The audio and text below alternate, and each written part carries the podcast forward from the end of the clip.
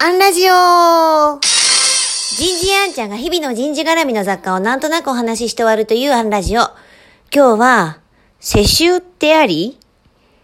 こんなテーマでお話ししてみようと思います。よく代々世襲で会社や組織を継いでいるところってありますよね。血がつくんじゃなくて、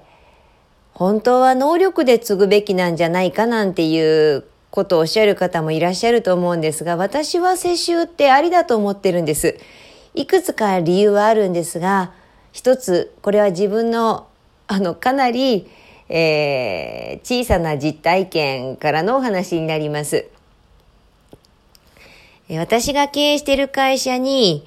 えーうちの息子が大学入った直後ぐらいかな、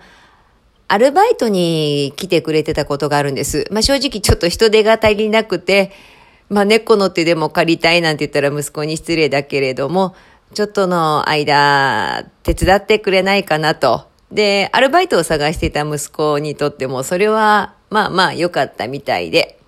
で、うちのリーダーが、こう一生懸命最低限必要なことを教えてやってくれたんですね。例えば、あんちゃんは、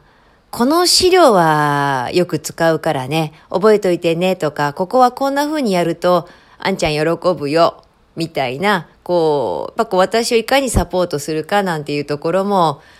あの、かゆいところに手が届くまで教えてくれてたんです。で、その中に、ああ、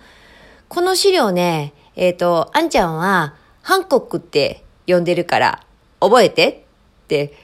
これ、全然私のことを知らない方が来られた時には、え、ハンコックって何ですか？なんでハンコックって呼ぶんですか？っていうところから、まあ当たり前ですけど説明しなきゃならないんですよね。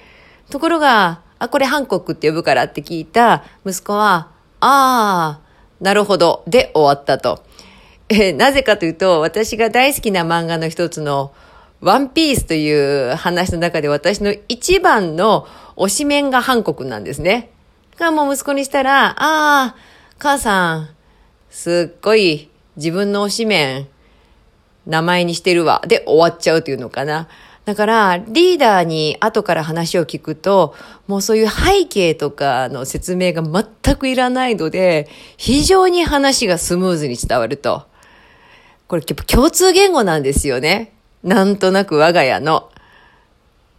よくこう、コンピテンシーっていう話があって、人事の世界には。えー優秀な方がどんな行動をとるのか。でもそれを安易に真似しても仕方がないわけで、なぜその人はその行動をとったのかの方が本質を捉えてるわけです。20年以上一緒に住んでると、なぜおかんはこの行動をとるのかという背景を知ってるんですね。こう血が継ぐってそういう部分があると思うんです。仕事においてもそれは同じで、こうなんか共通言語を知ってる仲間と仕事するって本当にこう心地よいというか、か同じスピードで学び続けるってものすごく大事だと思うんです。ちょっとしたささやかな言葉でも、それは知の進化なの？知の探索なの？どっち？で、話が進むメンバーと、え、探索って何ですか？進化って何ですか？たらもう両利きの経営から説明しなきゃならない。学校組織って、いろんな、こう観点、切り口、要因から成り立つんですけれども、共通言語って強いなって思いますし、世襲ってそれがある強さだと私は思っています。